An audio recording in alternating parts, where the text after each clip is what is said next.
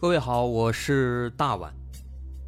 我们的《绝密档案》在喜马拉雅已经陪大家走过了一年多的时间，一年多的时间，我们更新了一百多期节目，在这一百多期的内容里，我们讲述了各种各样的怪奇事件。那在今后呢，我们也想尝试去做更多的其他类型的内容，比如一些自然怪象，比如有一些名人的黑幕。或者说是黑帮的发迹史，亦或是各种悬疑大案，以及更多的其他题材的探索。针对这些内容，目前我们也已经有了一个大概的规划。我们将会把这些内容做一个大概的整合，放在之后我们即将推出的一个新的专辑当中。这个专辑的名字暂定叫做《绝密档案：深夜调查局两百家尘封的未解之谜》当中。需要说的是，这个新专辑我们决定在喜马拉雅作为会员节目进行独家播出，总计有两百多集的内容。专辑上线时间将会在不久之后的九月九号，大家届时可以在喜马拉雅搜索关键词“绝密档案深夜调查局”，就能够找到这部新的专辑了。在上线前的这段时间当中，也欢迎大家添加我们喜马拉雅工作人员的微信。X m l y 零三三零，也就是喜马拉雅四个字的拼音的首字母加零三三零，x m l y 零三三零。添加微信之后，工作人员将会把大家拉进喜马拉雅官方的粉丝群，届时将会有不少福利活动，送喜点、送签名书等等其他惊喜在等着大家。需要特别说明的是，新专辑。将会是喜马拉雅的会员专辑，也就是说，如果您是喜马拉雅的会员，就可以免费收听本专辑。目前，喜马拉雅的会员价格为每个月六块钱，六块钱就可以听到我们的两百多集故事，也是很划算了。希望大家能够多多理解，多多捧场。九月九号，我们不见不散。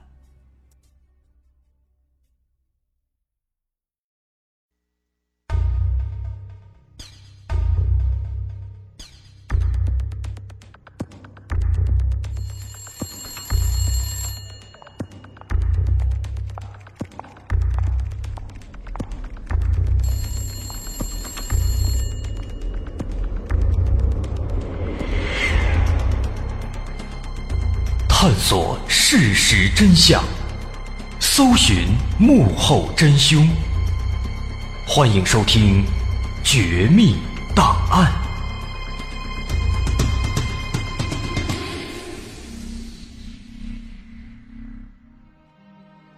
欢迎收听今天的《绝密档案》，我是大碗。今天咱们来说一起发生在澳大利亚的神秘事件。这起事件可以说还是比较有名的，它是有关一个身份不明、来历不明的男性尸体，并且由此呢又引发涉及到了一些其他的神秘事件和案件。这起事件的具体发生地点是在澳大利亚阿德莱德市的一片海滩，叫萨默顿海滩。啊，至于时间，那就比较久远了，是发生在将近七十年前，在一九四八年十二月一号。那咱们说这起事件，首先呢，咱们先从这起事件的前一天开始说起。事发的前一天，也就是一九四八年的十一月三十号，在这一天的傍晚，当地的一个珠宝商，他叫约翰·莱昂斯，跟他的妻子一起在这个萨默顿海滩散步。当时他们两口子走着走着，哎，看到在一块石头后面，倚着石头。坐着一名男子。这个男子非常奇怪，首先穿着很奇怪，穿的非常讲究，非常正式，西装西裤里边带衬衫带领带。那一般人呢，他是不会穿这么正式的衣服来海滩散步的啊！而且当时这是十一月底、十二月初了，澳大利亚在南半球，所以这个时候那边已经是初夏了啊，夏天了。所以这个时候天气已经开始有点热了。那么这个男的他穿成这个样子啊，长衣长裤还有衬衣，这么正式，啊，也就更容易引起人们的注意了。当时夫妻俩人往这个男子这个方向看了一眼，发现这个男的正在点烟，而且呢，从动作来看，好像是喝多了，动作很僵硬，那个火还没凑上去呢，胳膊就耷拉下来了。那么在这个时候啊，这对夫妇夫妻俩人对这个男子就有了一个大概的一个猜想，他们心想这个男的估计是工作不顺心，下班之后呢去酒吧喝酒喝多了，然后呢没回家直接来这儿了，啊，这也可以解释这个男的为什么穿的这么正式。那夫妻俩人一边这么讨论，一边想着，他们也没有特别在意这个男的，直接就走过去了。在这夫妇俩人离开之后。啊，后来又有一对年轻的情侣也在这路过，啊，路过这的时候，俩情侣看样子正是轰轰烈烈的感情啊，正在迸发的时候，他们当时呢也注意到这个男子了，因为当时啊天已经有点黑了啊，这对情侣呢正在石头后面在那抱着，一边抱啊一边亲亲密密、卿卿我我、唇齿相依啊亲着呢，哎，结果亲着亲着，突然发现哎后边石头上有一个人，所以他们看到这个人之后啊。非常尴尬，哎，只能是很尴尬的，就停止了这些亲密的动作，啊，也因此两个人呢对这个石头后面的男子印象是比较深刻的，啊，不过呢，他们也同样是没有过多的去看、去注意这个人。后来到了第二天的早晨，咱们前面提到的那个珠宝商约翰莱昂斯，他出门晨练，哎，正好要经过萨默顿海滩，哎，结果又看到了这个男的。而且奇怪的是什么呢？他发现这个男的还是坐在那个地方，那还是昨天晚上那个姿势。哎，这下子莱昂斯就奇怪了，哎，这个人怎么在这不动呢？于是他就走过去仔细看一看，结果发现这个男的早就已经死了，哎，昨晚那根烟还在地上扔着呢。那慢慢的，周围一些路过的人啊也奇怪，也都围过来看。啊，要说这个男的，他的确是挺显眼。啊，不光是穿着，长相也奇怪。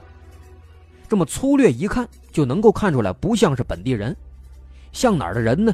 像是东欧，像苏联那一块的人。而且这个人看起来大概是四五十岁，身体好像非常强壮。哎，这下子人们更纳闷了，他也不是本地人，还这么强壮，还，怎么会突然死在这儿呢？人们都很好奇。其实啊。这帮人他们是万万都没想到，这起看似是很普通的死亡案件，他最后被人们称作是澳大利亚有史以来最大的未解之谜。因为在后来，随着调查这个男子的身份，警方还发现了很多不可思议的事情，而且关于他的身份，至今啊也是众说纷纭。有人说他是时间旅行者，从未来过来的；还有人说呢。他是一名苏联间谍，啊，当然也有人猜想说这只是一起很普通的服毒自杀事件。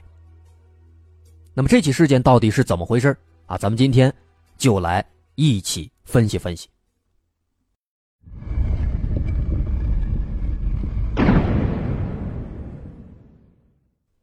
在珠宝商约翰莱昂斯报警之后，警方很快就赶到现场，对事发现场进行了简单的检查。先看周围的环境，啊，周围并没有什么可疑的人物，尸体的周围呢也没有什么打斗的痕迹，这说明他应该不是被人打死的，啊，而且他这个体格这么壮，一般人啊应该也是打不过的。然后再看这个男子的尸体，单单从表面上看，能看出来大概这个年龄应该在四十五岁左右，身高有一米八，褐色的眼睛。姜黄色的头发，身体呢非常结实，双肩很魁梧，啊，不过警方发现他这个脚趾头非常奇怪，他的这个脚趾头形状啊，跟那个舞蹈演员的差不多，哎，呈现一种楔形，啊，像是长期跳舞出现的那个样子，而且呢，还能看出来他的这个腿部肌肉非常发达，这说明他经常运动，并且呢，应该是经常跑步或者说是经常跳舞。另外，这个男子的指甲、头发等等，啊，也都打理的是非常整齐，这也说明他是一个很注重个人卫生、注重个人外表的人。啊，至于这个男子的尸体的照片，咱们能搜集到，到今天的晚一点时候，咱们会把它放到我们的微信公众号当中，我们的这个微信公众号是在微信搜索“大碗说故事”就可以了。好，咱们继续说这个神秘男子的尸体。后来呢，法医给这个尸体做了尸检，但是得出的结论也是非常奇怪。啊，当时这个尸检的是澳大利亚一个著名的病理学家，叫约翰·伯顿·克莱兰，啊，由他来亲自主刀的。首先，根据这个尸检的情况啊，得出男子的死亡时间大概是在当天的凌晨两点左右。其次，这个尸体呢没有抽搐或者呕吐的痕迹。所以呢，也就初步排除了是疾病导致死亡的可能。不过，奇怪的是呢，尸检发现他有严重的脑部、胃部和肝部的充血，这说明他的死亡很可能是一种快速发作又快速消退的毒素引起的。那么，根据这些线索，结论就出来了：这个男子。他应该是中毒死亡的。不过，这个结论出来之后啊，法医们又发现了一个问题。通过解剖发现，这个男子他在临死之前只吃了一张馅饼，但是这个馅饼是没毒的。可是呢，他的体内又没有其他任何有毒的物质，这就非常奇怪了。那么，这个毒素在哪儿？它是哪儿来的？怎么被他吃掉的？那这个我们就不知道了。总之呢，不管怎么说吧，啊，这具尸体从他的这个基本情况来看，警方初步判断他应该是自杀。那么既然说是自杀，不是他杀，那么这起案子相对来说就比较好办了啊，只需要查出来这个人的身份就可以了。但是啊，警方在开始调查之后，才发现这个案子好像是没有那么简单，因为警方发现，在这具尸体的身上。找不到任何有关他身份的线索，而且不光是没线索，这个谜团、这个问题还越来越多了。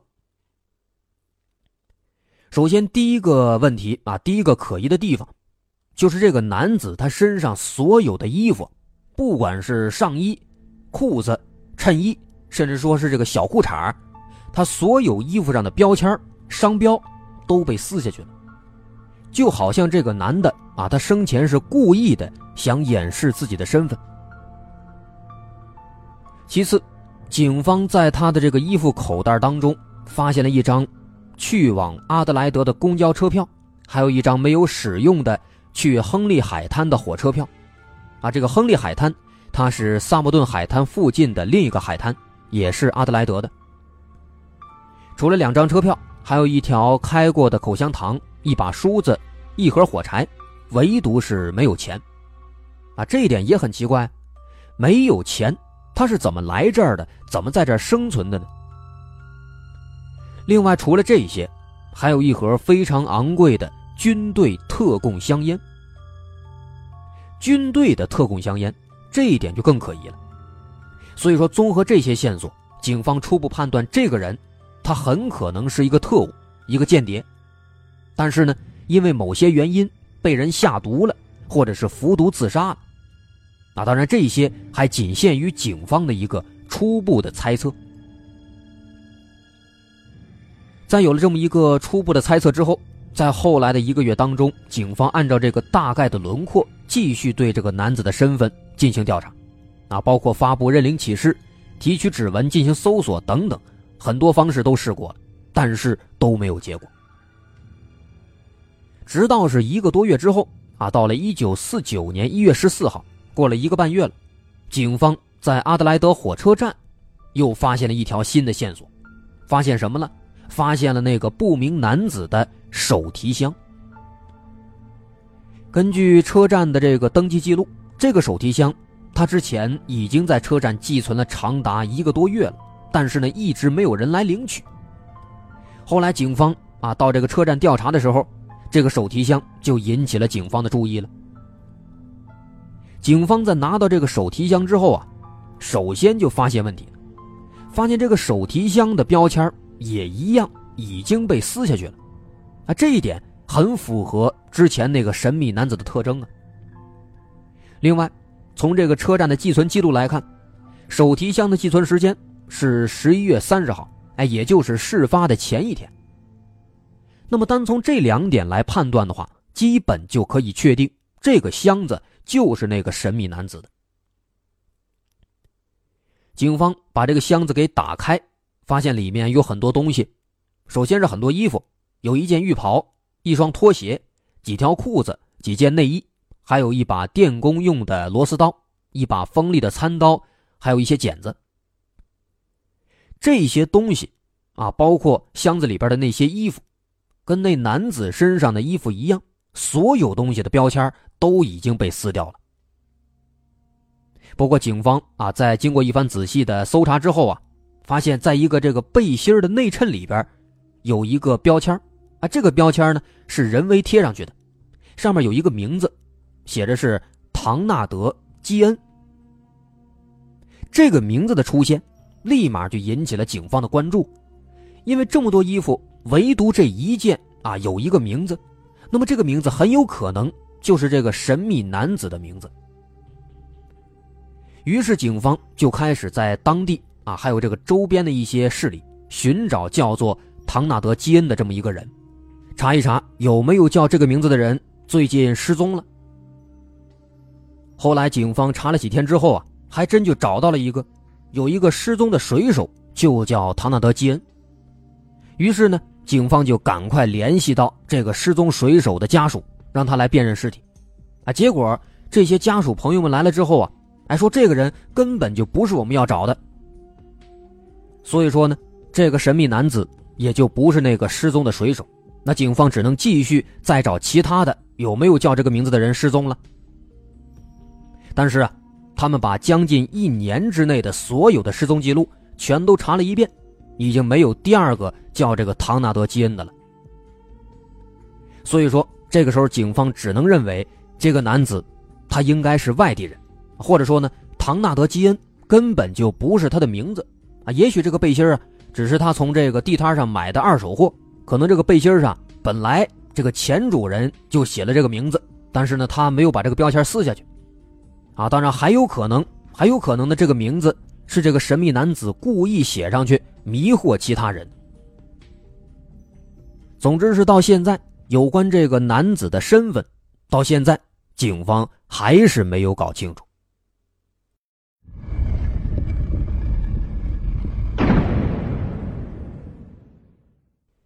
就这样，因为这个案子一直没有头绪，查不到这个男子的身份，而且说实话，这起案子其实也没有什么重大影响，所以呢，这个案子就暂时被搁置了。直到一九四九年的六月，法医在对男子的尸体进行重新检查的时候，又发现了一个问题。他们发现啊，这个神秘男子的一些衣物啊，尤其是鞋子，鞋子的鞋底儿。非常的干净，甚至说连沙子都没有，都非常少，不能说没有。那么从这个鞋底的情况来看呢，好像这个男子他根本就不像是走了很长时间的路来到沙滩上。那么由此，法医就判断这个男子应该是在死了之后被人给拖到沙滩上去的。这个观点引起了警方的注意，因为如果这个观点成立，那么这就是一起凶杀案。但是啊，如果说这个说法是真的，如果这个男子真的是在死亡之后被运到沙滩上，那么这个时候就会出现一个很矛盾的问题。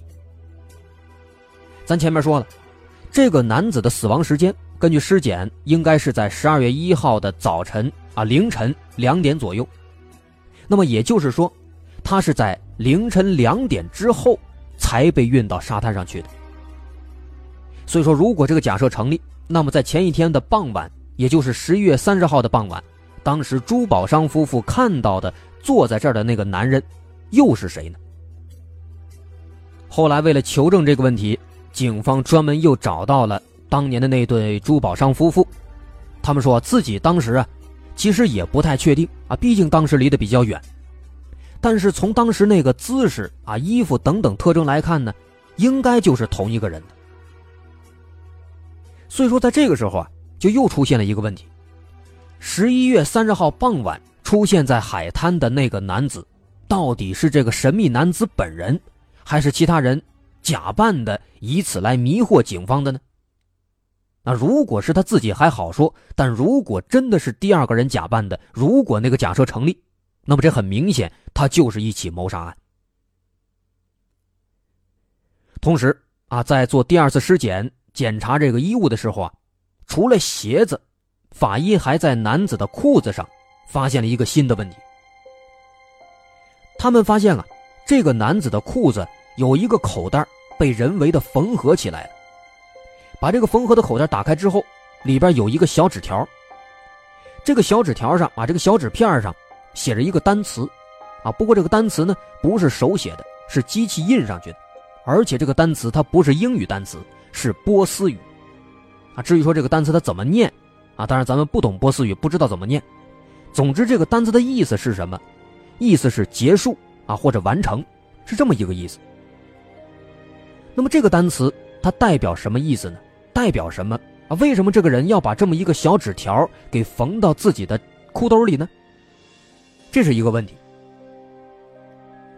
首先，咱们从这个小纸条的形状和印刷的这个单词来看看，警方猜测这个纸条应该是从一些报纸或者书籍上撕下来的，而且呢还是波斯语的报纸或者书。于是，警方立马就在报纸上刊登信息，向公众征集线索。希望能够找到被撕下这一块的那份报纸或者那本书。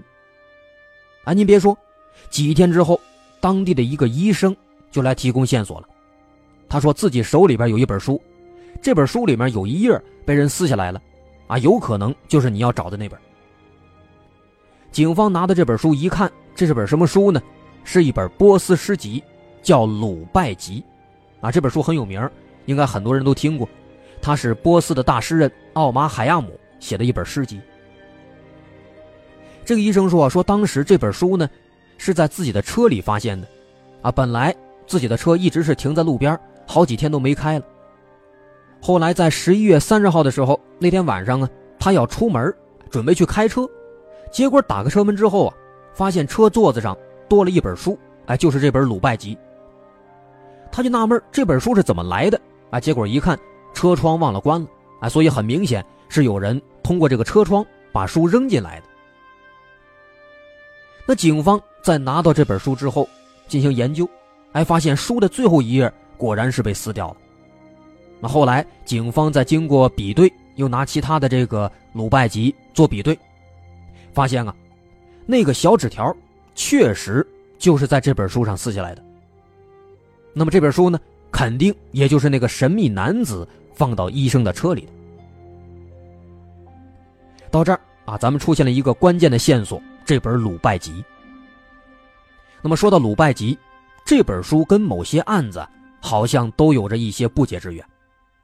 咱们先说一个别的案子，在这个神秘男子事件的三年之前，也就是一九四五年，当时在离这个阿德莱德挺远的悉尼，发生过一起自杀案件。有一个叫乔马歇尔的人，他自杀了。这个人呢是一个新加坡人。他当时自杀的时候啊，死的时候怀里边就抱着一本鲁拜集。而且呢，在这个马歇尔自杀的同时，在马歇尔家的附近啊，不到一公里的地方，住着一个叫杰西卡的年轻的姑娘。这个姑娘当时把一本鲁拜集啊送给了一个叫阿尔弗雷德。伯克索尔的军事情报员。那不过呢，这个伯克索尔他一直活得很好，没有死。啊，这是发生在三年前的一起跟鲁拜集有关的案子。那么咱们为什么要提到这个案子，提到这几个人呢？马上咱们就知道了。咱们继续回到医生啊带来的这本鲁拜集上。警方发现这本鲁拜集除了这个最后一页被撕下来了，他们还发现。在这个鲁拜集最后的封皮上啊，写着一个电话，一个电话号码。警方问医生说：“这电话是不是你写的？”医生说：“这个不是啊，我不知道是谁写的，肯定是那个人写的。”那么说，既然医生不知道不是他写的，那么这个电话肯定就是那个神秘男子留下的，肯定是他写的。于是啊，为了调查这个神秘男子的身份，警方直接就按照这个电话号码打过去了。这个电话打过去之后一问，您猜接电话的是谁呀？是刚刚咱们提到的那个年轻姑娘杰西卡。这个姑娘全名叫杰西卡·汤普森，是当地的一个护士，而且呢，在三年前她家附近发生了那个马歇尔自杀案件之后，她就搬家了，就搬到了阿德莱德。而且更诡异的是什么？更诡异的是，他现在在阿德莱德的住址就是在萨姆顿海滩，距离那个神秘男子发现的地方只有八百多米，这就很奇怪了。他住的地方，同时离两起案件的发生地都非常近，而且都是在一公里之内，这是不是有什么联系呢？警方也感到奇怪，于是呢就把他带到警局，问他认不认识这个神秘男子，让他看照片。那杰西卡看了之后，他很奇怪，这个人是谁啊？我根本就不认识他，不知道是谁。虽然说杰西卡他是这么说。但是呢，杰西卡周围的邻居啊，提供线索了，说啊，他们在十一月三十号的时候看到那个神秘男子，当时敲过杰西卡家的门，但是敲了半天没有人回应。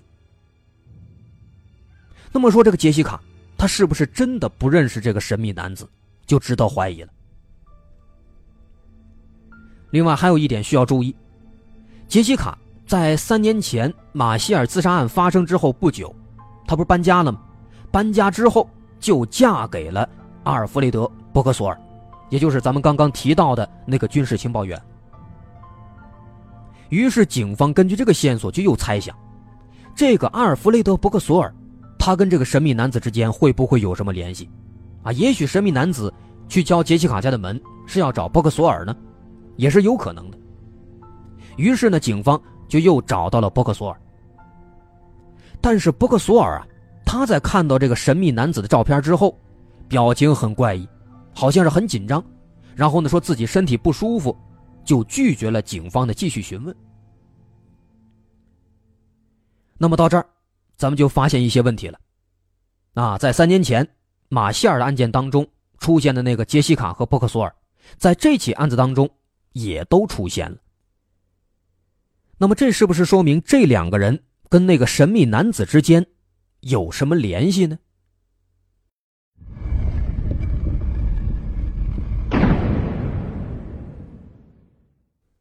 那么，根据目前为止咱们已经掌握的所有线索，有人就大胆推测了。其中有一个说法，说什么呢？说首先，咱们得先肯定，在三年前发生的马歇尔自杀案件，这个事儿呢，有可能是一个巧合。咱们就先把这个事儿当做巧合来认定啊，姑且先不说这个事。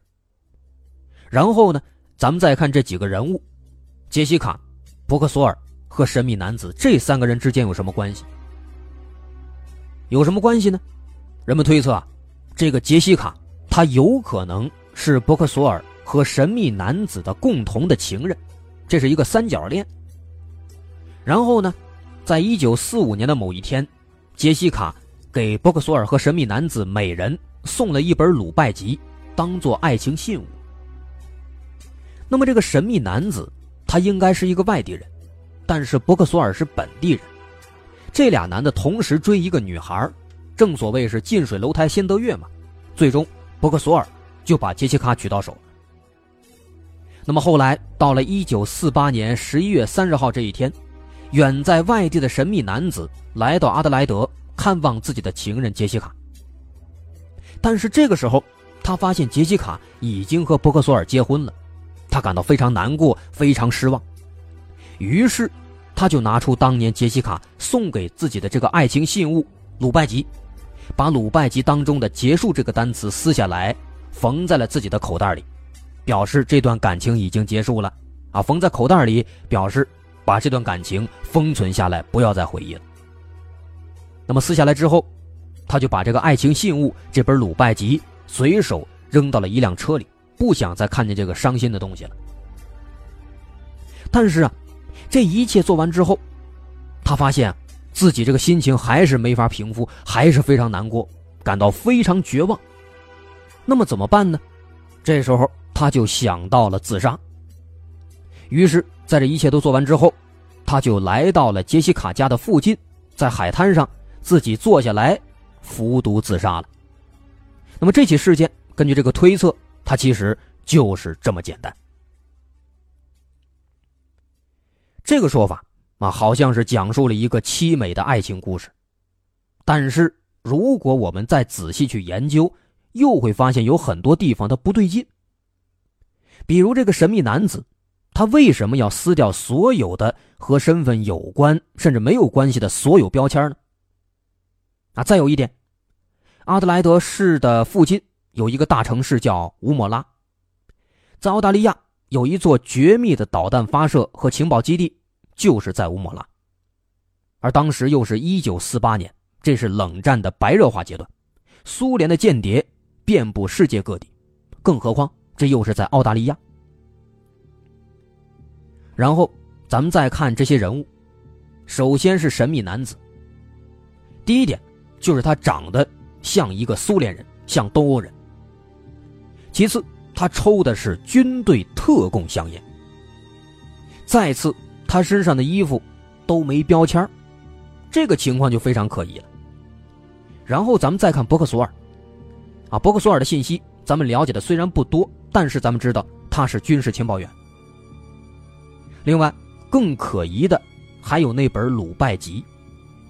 在这本鲁拜集当中啊，除了杰西卡的电话之外，其实。还写着一串由字母组成的乱码，警方认为这很可能是一个间谍专用的密码序列。啊，这个序列一些图片，咱们今天晚点的时候也会放到咱们的微信公众号上作为推送发出来，大伙感兴趣可以看一看。啊，微信公众号咱们再说一遍，在微信搜索“大碗说故事”就能找到了。另外，除了这段密码，还有一剂猛料。就是在二零零七年的时候，杰西卡去世了。她去世之后，她的女儿站出来透露说：“啊，说她的母亲杰西卡其实是一个苏联间谍，并且她知道她的母亲就认识那个男子，知道那个男子的身份。啊，当然具体的还有什么情况，他女儿没说。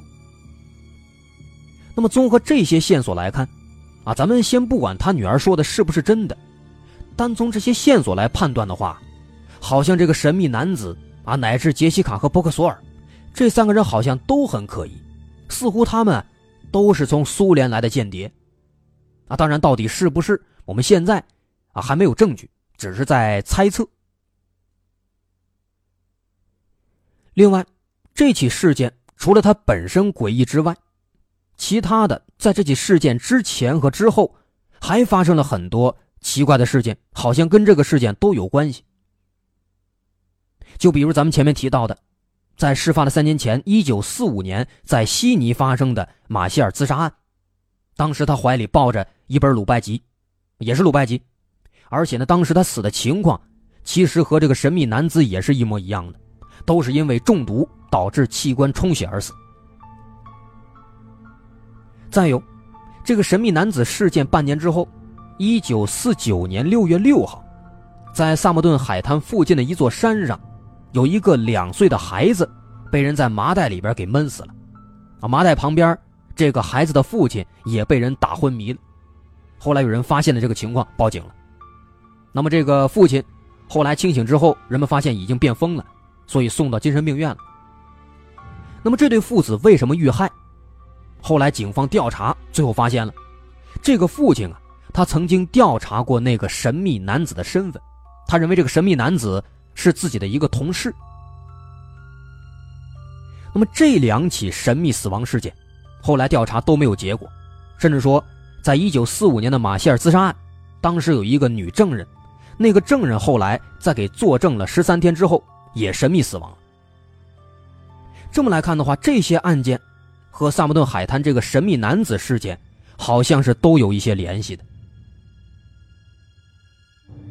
时间再往后推几十年，到一九九四年，在这一年的时候，警方又开始重新调查这些事件，啊，结果这次调查，警方发现问题了，发现神秘男子和马歇尔事件，他们的死因都是因为中了洋地黄的毒。洋地黄是什么？洋地黄是一种中药材，但是同时它也可以被做成毒药。那么这种洋地黄的毒药，在当时是只有苏联的科格勃才会用的。啊，不过很可惜，这个结果并不能直接的告诉我们这个神秘男子到底是谁，只能说有可能跟克格勃有联系。另外，更加诡异的是，警方发现，神秘男子和马歇尔身上发现的这本鲁拜集，居然都是第七版的。啊，第七版这有什么奇怪的？奇怪的是，在当时这本书它只印到了第五版。并且至今仍然是只停留在第五版。那么这俩人身上，他们的第七版是从哪儿来的？这又是一个很奇怪的问题。啊，所以后来有些人就猜测了，这个神秘男子啊，有可能是一个时空旅行者，他是未来来的啊。当时呢，未来已经印出来第七版了。那当然，类似的说法呢，其实还有很多。这个神秘男子他到底是谁？我们至今仍然还是不知道的。包括澳大利亚国内，人们也一直都在讨论这个问题，但是到现在都是没有结果的。